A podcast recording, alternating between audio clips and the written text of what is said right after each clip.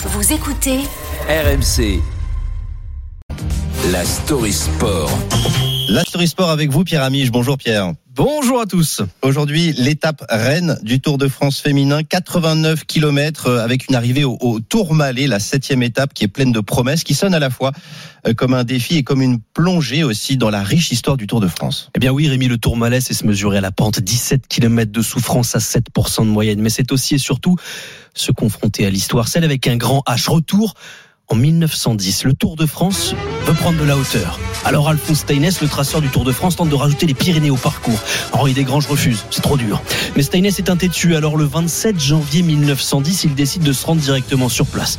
À l'auberge, il demande poliment où se trouve le Tourmalet. Le mauvais détour en patois. L'aubergiste Beaugès lui dit Ah non, n'y allez pas. En juillet, pourquoi pas, c'était à peine praticable, mais en janvier. Alors Steines loue une voiture grimpe le col en pleine nuit.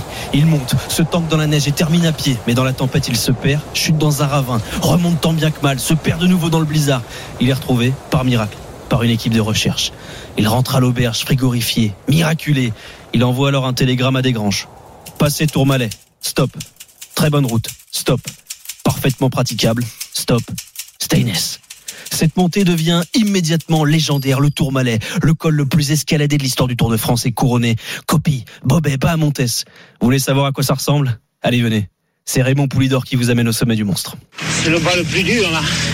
Quelquefois, même si on a mal aux jambes ici, qu'on a le coup de barre, puisque c'est la route qui rempasse, c'est un des endroits le plus dur, c'est droit.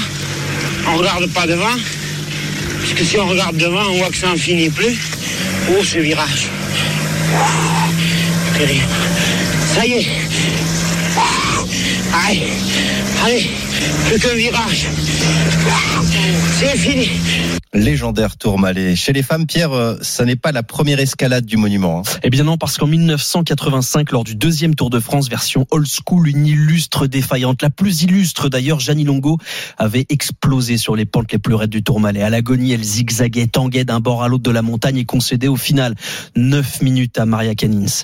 Au bout d'elle-même, le Tourmalet avait alors souligné les difficultés et même les limites des cyclistes de jadis. Le défi du jour ressemble à un test immense.